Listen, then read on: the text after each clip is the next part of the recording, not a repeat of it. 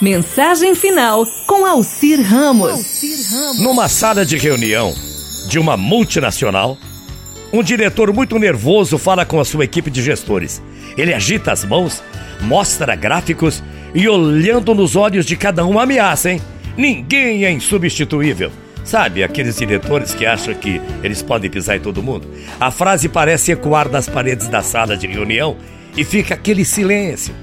Os gestores se entreolham Alguns abaixam a cabeça, mas de repente, um braço se levanta e o diretor se prepara para dar uma triturada naquele atrevido.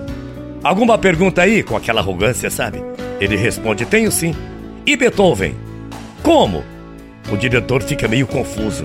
O senhor disse que ninguém é, é insubstituível. E quem substituiu Beethoven? Silêncio total.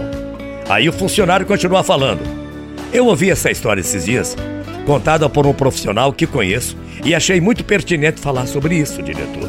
Afinal, as empresas falam em descobrir talentos, mas no fundo continuam achando que os profissionais são peças dentro da organização e que, quando sai um, é só encontrar outro para pôr no lugar. Aí eu pergunto: quem substituiu Beethoven? Tom Jobim, Ayrton Senna, Grande, Frank Sinatra, Garrincha, Santos Dumont, Monteiro Lobato, Elvis Presley, Paulo Altran, Jorge Amado, Pelé, Paul Newman, Carlos Dumont de Andrade, Albert Einstein, Picasso, Salvador Dali, Mozart. E aí, quem substituiu? Aí o camarada fez uma pausa e continuou. Todos estes talentos que marcaram a história, fazendo o que gostam e o que sabem. E, portanto, mostraram que são sim insubstituíveis. Não estaria na hora dos líderes das organizações reverem seus conceitos e começarem a pensar em como desenvolver o talento de sua equipe, em focar no brilho de seus pontos fortes e não utilizar energia para reparar seus erros ou suas deficiências? Nova pausa na sala. Aí ele continuou. Eu acredito que ninguém se lembra e nem quer saber se Beethoven era surdo, se Picasso era instável, se Dorival Caymmi era preguiçoso, se John Kennedy era egocêntrico, se Elvis Presley era paranoico.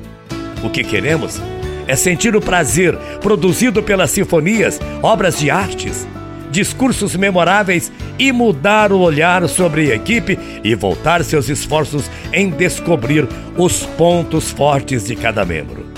Fazer brilhar o talento de cada um em prol do sucesso de seu projeto é muito importante. Divagando o assunto, silêncio novamente e o funcionário continuou. Se um gerente ou coordenador ainda está focado em melhorar as fraquezas de sua equipe, corre o risco de ser aquele tipo de um técnico de futebol que, barraria, que barraria Garrincha por ter as pernas tortas, o Albert Einstein por ter notas baixas na escola, as notas eram baixíssimas, ou Beethoven por ser surdo. E na gestão dele, o mundo teria perdido todos esses talentos. Eu nunca me esqueço quando Zacarias dos Trapalhões foi para outra morada. Dedé, ao iniciar o programa seguinte, entrou em cena e falou mais ou menos assim: Estamos todos, todos muito tristes com a partida do nosso irmão Zacarias.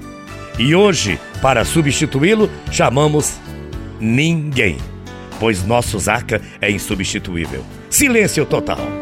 Conclusão: nunca esqueça, cada um de nós tem um talento único. Pergunte agora para sua esposa, seus filhos, seus amigos, se o substituiriam. Claro que não. Com certeza ninguém te substituirá. Muita paz, muito axé, bom dia, bom sábado, ótimo domingo, abençoado final de semana. Até amanhã, morrendo de saudades. Tchau, feia.